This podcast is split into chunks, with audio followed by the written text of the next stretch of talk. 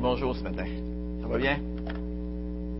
Alors, j'aimerais, sans plus tarder, tourner avec vous dans 1 Corinthiens. On, continue notre étude de 1 Corinthiens ensemble. Alors, on est dans 1 Corinthiens chapitre 3. 1 Corinthiens chapitre 3.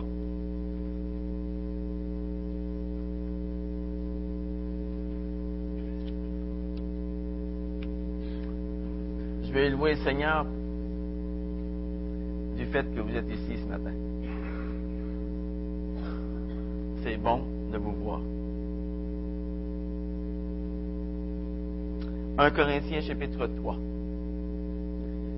C'est l'apôtre Paul qui s'adresse aux Corinthiens. L'apôtre Paul qui était 18 mois avec eux. Et là, il voit des choses qu'il n'aime pas voir. Il entend des choses qu'il n'aime pas entendre. Et il leur écrit une lettre. Pas pour les chicaner, mais parce qu'il les aime. Il leur écrit une lettre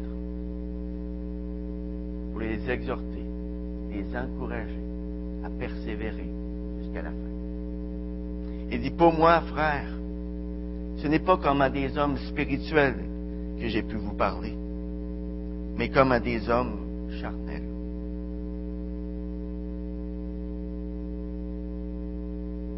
Comme à de petits enfants en Christ. Je vous ai donné du lait, non de la nourriture solide, car vous ne pouviez pas la supporter. Et vous ne le pouvez pas, même à présent, parce que vous êtes encore charnel. En effet, puisqu'il y a parmi vous de la jalousie et de la discorde, N'êtes-vous pas charnel? Ne marchez-vous pas d'une manière toute humaine? Quand l'un dit, moi je suis de Paul, et un autre, moi d'Apollos, n'êtes-vous pas des hommes? Qu'est-ce donc Apollos? Qu'est-ce que Paul? Les serviteurs, par le moyen desquels vous avez cru, selon que le Seigneur l'a donné à chacun. J'ai planté. Apollos a arrosé, mais Dieu a fait croître. Ainsi, ce n'est pas celui qui plante qui est quelque chose, ni celui qui arrose, mais Dieu qui fait croître. Celui qui plante et celui qui arrose ne font qu'un, et chacun recevra sa propre récompense selon son propre labeur. Car nous sommes ouvriers avec Dieu. Vous êtes le champ de Dieu, l'édifice de Dieu. Ça, les amis, c'est ce que nous sommes. Le champ de Dieu, l'édifice de Dieu. Il y a des gens qui comparent la vie chrétienne à un cycliste qui, lorsqu'il grimpe une longue colline, pense qu'il pourra enfin se reposer en se laissant aller de l'autre côté jusqu'en bas. Vous pensez comme ça? Mais la vie chrétienne, c'est pas ça du tout, les amis. La vie chrétienne, ce n'est pas ça du tout. Une vie chrétienne fidèle, c'est pas descendre une colline. C'est de monter. Monter toujours, toujours plus haut. Une fois que tu es rendu au sommet de la colline, eh bien, tu t'aperçois tout à coup que la route s'engage sur d'autres collines, sur des collines encore beaucoup plus élevées que celles que tu viens de grimper.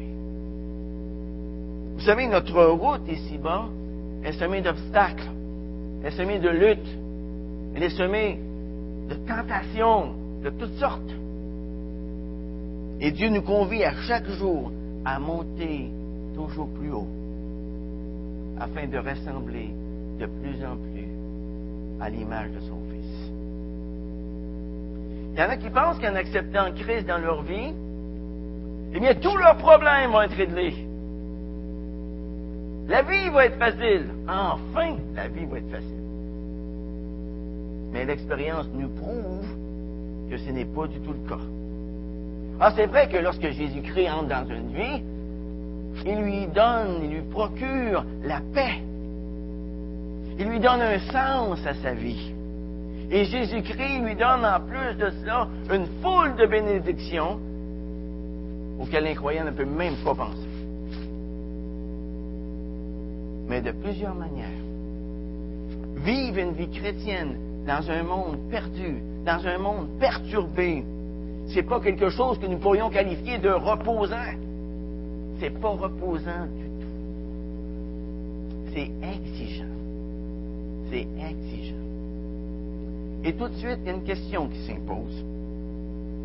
Comment se fait-il que nous, qui avons reçu l'Esprit de Dieu, nous qui possédons la pensée de Christ, nous qui possédons la puissance de Dieu, comment se fait-il que nous trouvions ça tellement difficile de faire ce que le Seigneur nous demande? Vous êtes-vous déjà posé cette question-là?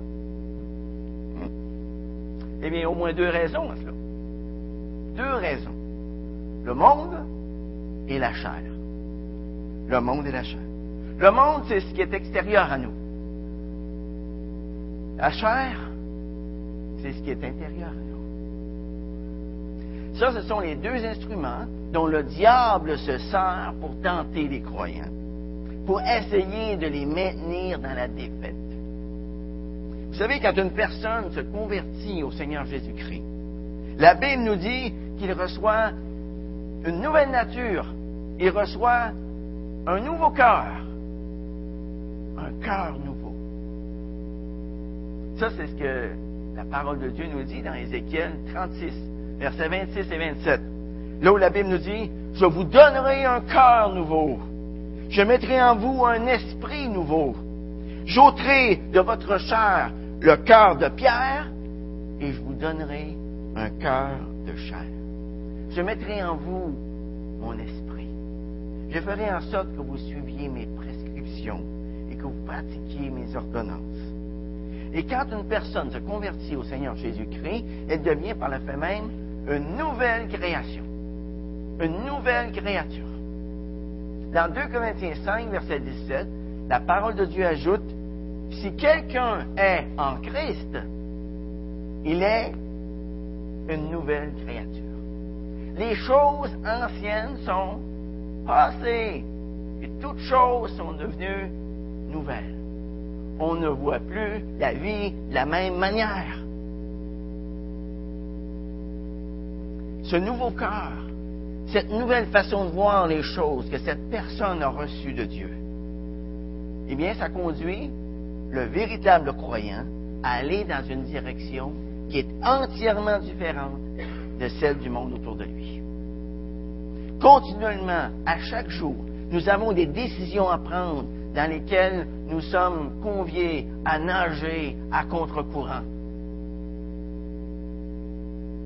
Pourquoi on doit nager à contre-courant? Parce qu'à chaque jour, on veut retourner à la source. Si je m'en vais sur le bord du fleuve, tantôt, la glace n'est plus là. Je me projette en été. Et je vois des poissons qui descendent. C'est des poissons morts qui descendent. Les poissons vivants, qu'est-ce qu'ils font? Ils veulent toujours remonter vers la source. Et nous, c'est la même chose.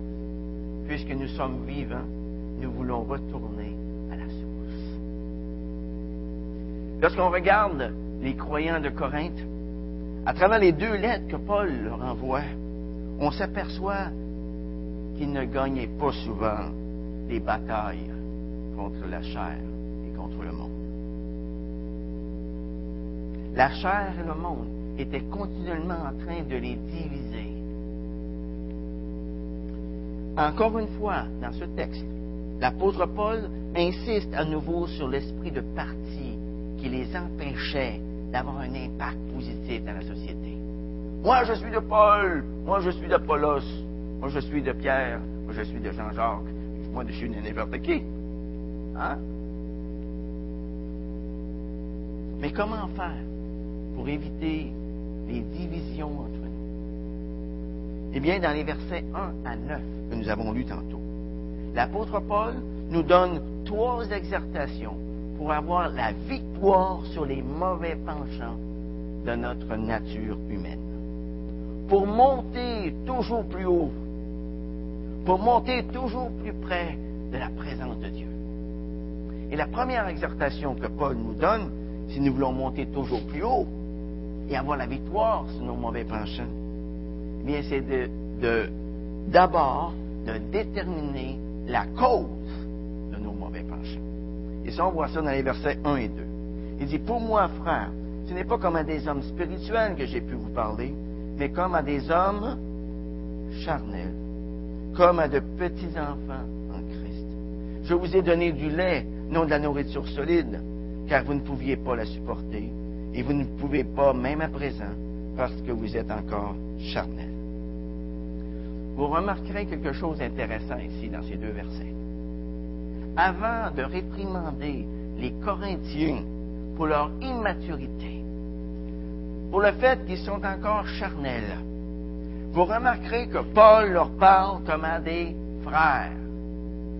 Il dit, pour moi, frère. Pour moi, frère. Paul se tient à côté d'eux comme un frère. Et non pas au-dessus d'eux comme un juge. Il déclare au verset 1, je vous ai parlé comme à de petits enfants en Christ. S'ils sont déjà des enfants en Christ, c'est parce qu'ils ont déjà cru. Et c'est parce qu'ils ont déjà reçu la vie nouvelle. D'ailleurs, en 1 Corinthiens chapitre 1 verset 6, Paul avait dit à leur sujet que le témoignage de Christ était fermement établi en eux. Ils étaient donc de véritables croyants. Par contre, Paul ne pouvait pas leur parler comme à des hommes spirituels. Ah, ils avaient franchi, ils avaient tous franchi la porte du salut par la foi. Mais ils n'avaient pas été très très loin d'autre bord. Ils avaient franchi la porte, c'est tout. La plupart d'entre eux avaient reçu Jésus-Christ plusieurs années auparavant. Mais ils agissaient encore comme s'ils étaient juste des bébés, comme s'ils venaient juste de naître de nouveau. Vous savez, un bébé qui agit comme un bébé, mais il y a quelque chose de merveilleux là-dedans. Hein? Il y a quelque chose de, précieux là-dedans. Mais un adulte qui agit comme un bébé, ben ça c'est tragique. La majorité des chrétiens de Corinthe n'étaient jamais sortis de leur enfance spirituelle. Ils étaient encore charnels. Celui qui spirituellement demeure un enfant, bien, il l'est toujours en grande partie par sa propre faute. Alors, ça se peut qu'il n'ait pas entendu les meilleurs prédicateurs en ville. Ça se peut aussi qu'il n'ait pas eu les meilleurs enseignants. Mais chaque croyant possède le Saint-Esprit au-dedans de lui. Le Saint-Esprit est le parfait enseignant qui désire ardemment l'instruire des choses de Dieu. Chaque croyant ici au Québec a la possibilité d'ouvrir sa Bible et de la lire à chaque jour. À chaque jour.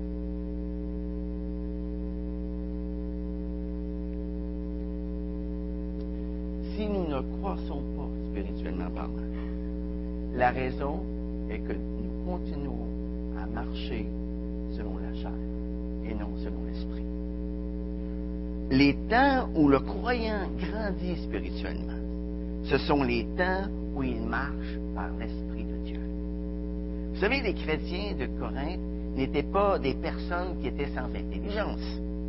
Leur problème n'était pas qu'ils avaient un quotient intellectuel peu élevé, ou parce qu'ils avaient manqué d'enseignement.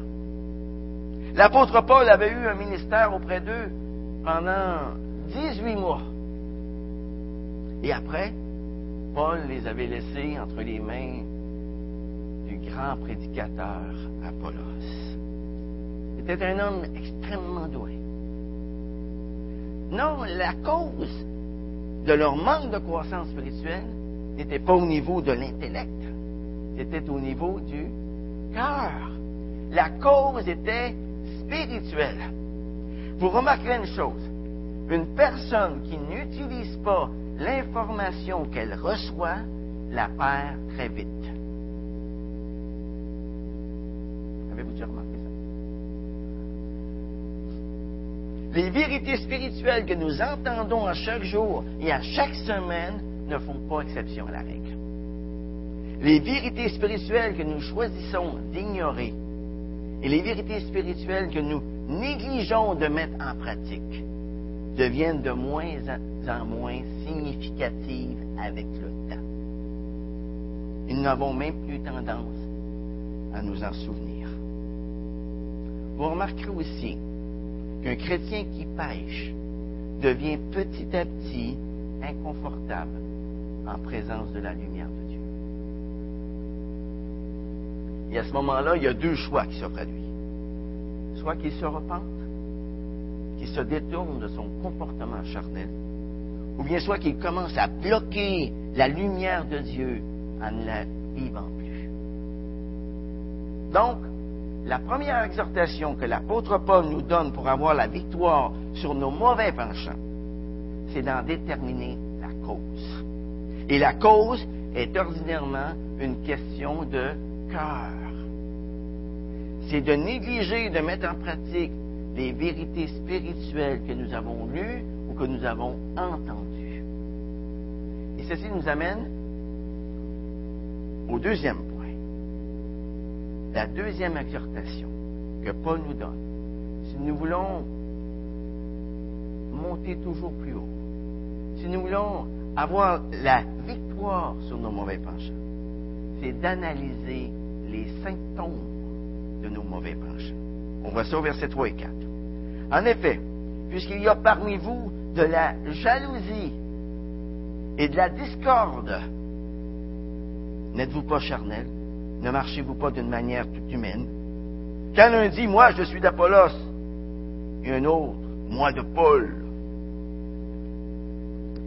quels sont les symptômes que nous voyons de nos mauvais penchants ici, au début du verset 3? La jalousie et la discorde. La jalousie, la discorde, l'égoïsme, ça, ce sont les caractéristiques évidentes d'un comportement de bébé. La vie d'un bébé est presque constamment centrée sur soi. Tout ce qui l'intéresse, c'est son petit confort. Tout ce qui l'intéresse, c'est de manger, c'est de boire, c'est de dormir, c'est d'avoir de l'attention. C'est normal pour un jeune enfant d'être concentré sur soi. Mais ça ne devrait pas être normal pour une personne adulte, et tout spécialement pour un adulte chrétien. La jalousie, la discorde se retrouve toujours dans une église qui est remplie de chrétiens qui n'ont pas grandi spirituellement, qui marchent selon la chair. Qu'est-ce qui arrive lorsque nous marchons selon la chair dans notre vie?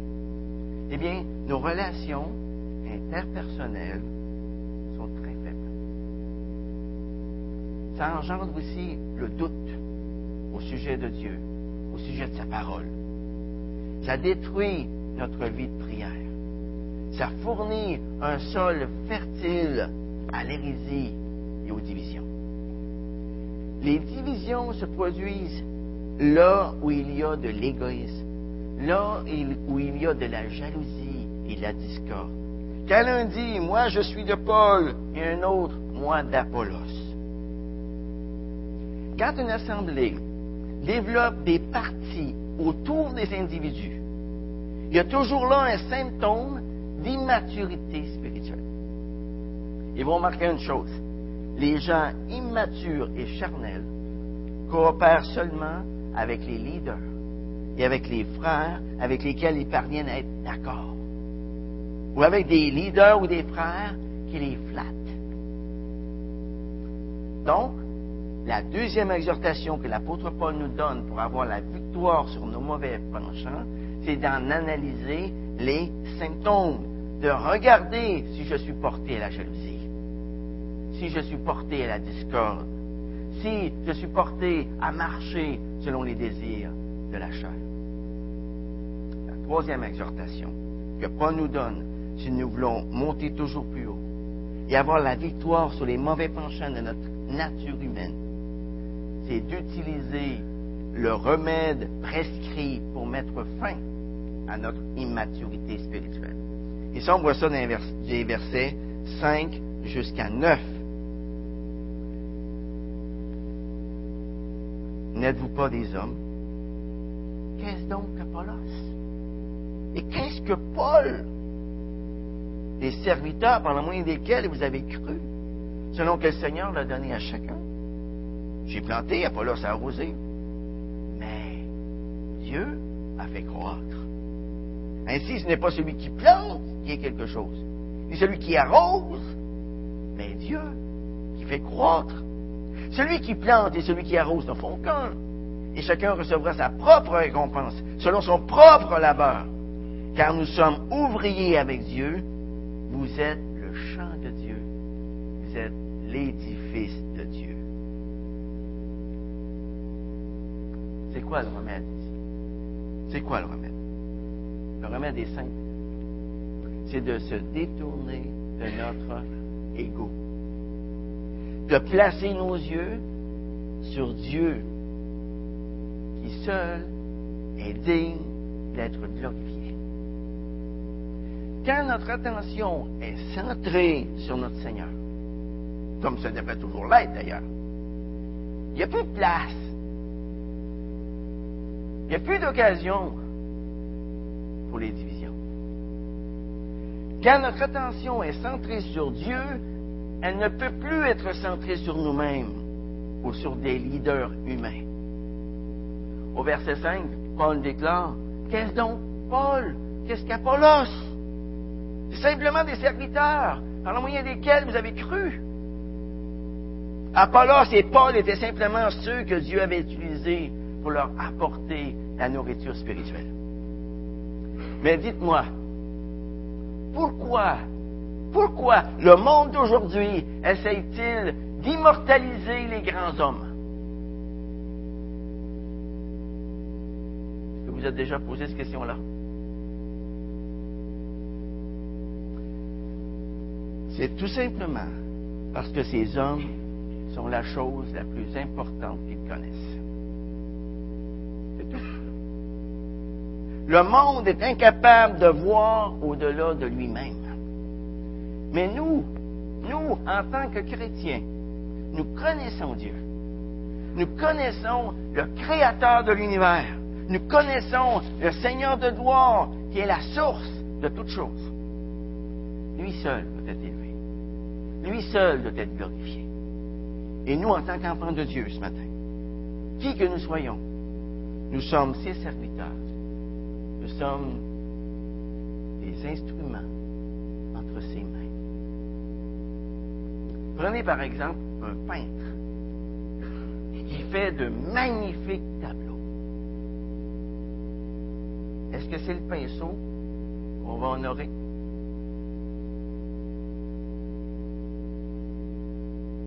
Poser la question, c'est d'y répondre. Et bien, de la même façon, ça ne fait pas plus de sens pour des chrétiens de glorifier des hommes. C'est Dieu seul qui doit être honoré. Même si c'est un Paul, même si c'est un Apollos, ils ne sont que des pinceaux entre les mains du Maître. Au verset 6, Paul va utiliser une métaphore d'agriculture où il démontre le travail qui était fait par chacun. Il dit, j'ai planté, Apollos a osé. Apollos et Paul ont fait un excellent travail. Ils l'ont, ils l'ont fait de façon très fidèle. Mais le vrai travail, c'est celui que le Seigneur fait. C'est celui, c'est lui qui, qui a fait croître la semence. Le secret de la croissance d'une semence réside dans la vie que Dieu lui donne. Est-ce que vous avez déjà semé des semences mortes? Pousse pas. Vous avez déjà fait un jardin, vous avez semé des semences, puis à peu près deux, trois radis qui poussent, une ou deux carottes sur un rang. Ça vous est déjà arrivé? bien vous avez tout le temps eu des bonnes semences? Dépendamment de ce qu'on les achète. C'est Dieu qui donne la vie à la semence. Personne, pas même le meilleur fermier, peut donner la vie à une plante et la faire. Le mieux que les hommes peuvent faire, c'est de préparer le sol, c'est de planter les semences et ensuite de l'arroser. Tout le reste, eh bien, c'est le travail du Seigneur. Regardez verset 7. Ainsi, ce n'est pas celui qui plante qui est quelque chose, ni celui qui arrose, mais Dieu qui fait croître. Paul mentionne ici deux types de ministères. Celui qui plante, celui qui arrose. Mais son principe s'applique à chaque type de ministère. Quelquefois, à nos yeux, il y a du travail chrétien qui semble plus intéressant, qui semble plus important, qui semble plus significatif que d'autres travails. Mais si Dieu a appelé une personne à un travail particulier, ça c'est le ministère le plus important qu'il peut avoir. Et souvenez-vous d'une chose, tout travail fait selon la volonté de Dieu est important. Tout travail fait selon la volonté de Dieu est important. Glorifier un travail chrétien au-dessus d'un autre démontre un comportement charnel qui peut aussi créer des divisions. Regardez au début du verset 8. Celui qui plante et celui qui arrose ne font qu'un. Tous les ouvriers de Dieu sont un en lui. Et par conséquent, c'est à lui que toute la gloire doit aller. Ça, ça laisse aucune place pour la chair, les jalousies, pour les luttes, pour les divisions. Dieu ne manque pas de reconnaître le travail de ses serviteurs. Il nous est dit à la fin du verset 8 que chacun recevra sa propre récompense selon son propre labeur. Et vous remarquerez encore une chose ici. Dieu récompense sur la base de la fidélité et non sur la base du succès ou des résultats. Par exemple, un missionnaire peut travailler fidèlement pendant plus de 40 ans dans le champ de mission et voir seulement une petite poignée de convertis.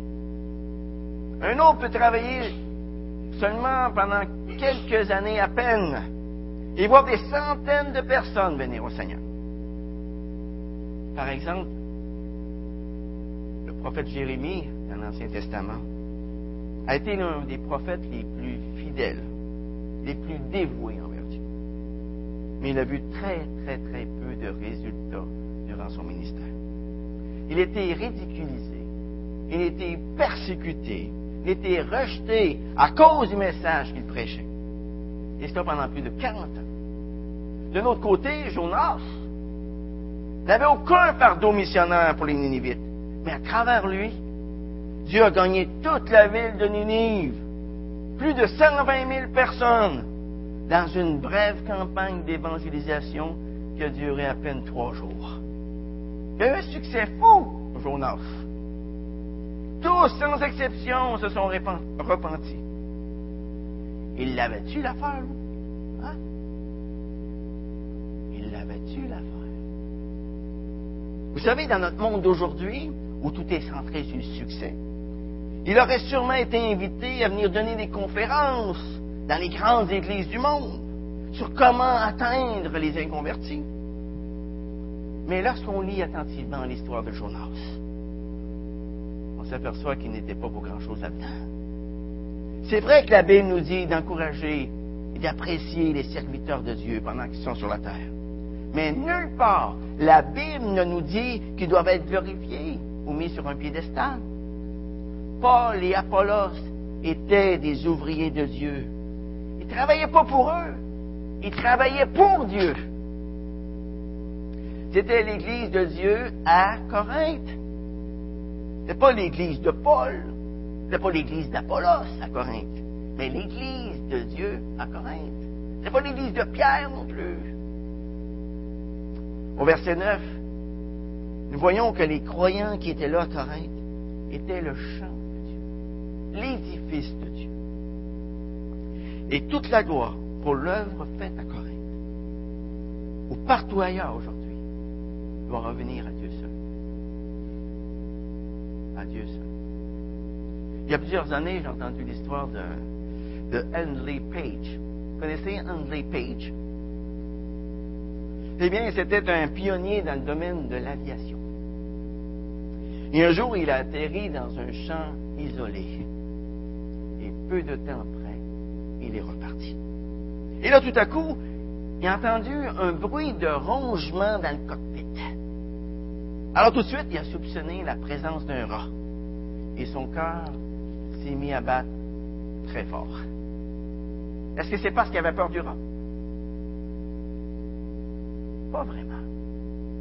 Ce dont il avait peur, c'était des dommages sérieux qu'il pouvait faire au, au mécanisme de l'avion. Et l'avion aurait fait, elle aurait craché. Mais qu'est-ce qu'il pouvait faire? Alors il s'est souvenu qu'un rat ne peut pas survivre à haute altitude. Alors il a tiré son levier de commande. Et là, il a fait monter l'avion jusqu'à temps qu'il y ait beaucoup de difficultés à respirer. Puis, il a écouté attentivement. Le rougement avait cessé.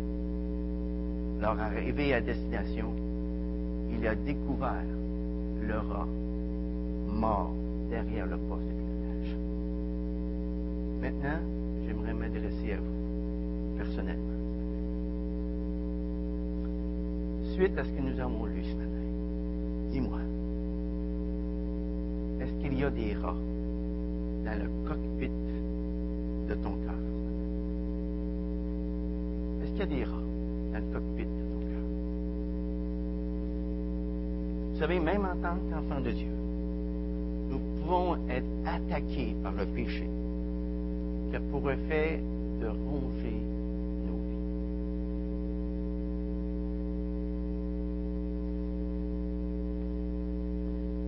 Et pourquoi est-ce que ça arrive?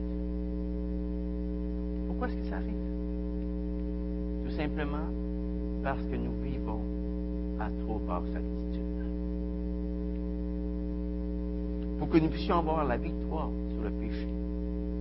devons monter plus haut.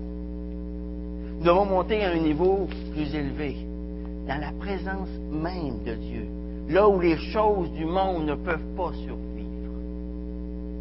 Dans notre marche quotidienne, Dieu nous invite à chaque jour à monter toujours plus haut, à ne pas se complaire de l'état dans lequel nous nous trouvons présentement. Souvenons-nous aussi que plus nous nous approchons de Dieu, plus nous nous approchons les uns des autres. Vous savez, le fameux triangle. C'est Dieu, c'est moi, c'est les autres. Et plus ensemble on s'approche de Dieu, plus on s'approche les uns des autres. Plus l'harmonie et l'unité règnent Seigneur, à tous les jours, à tous les jours, les batailles contre le monde et la chair font rage en chacun de nous. Seigneur, nous réalisons ce matin que nous ne sommes pas capables de vaincre le monde et la chair par nous-mêmes. Seigneur, donne-nous la sagesse, donne-nous le discernement nécessaire de voir les pièges que nous tend l'ennemi à chaque jour. Donne-nous la sagesse, Seigneur, le discernement de prendre conscience de ta présence, d'en appeler à toi pour avoir le secours en temps opportun, et ainsi monter toujours plus haut, en ta présence, monter là où les choses du monde ne peuvent pas survivre. Seigneur, apprends-nous à marcher avec toi. Apprends-nous à regarder à toi dans chacune de nos luttes. chacun de nos combats. Seigneur, apprends-nous à regarder les autres comme toi tu les regardes et à les aimer comme toi tu les aimes. Ne permets pas, Seigneur Dieu, qu'on puisse glorifier qui que ce soit autre que toi. Ton nom, ta gloire.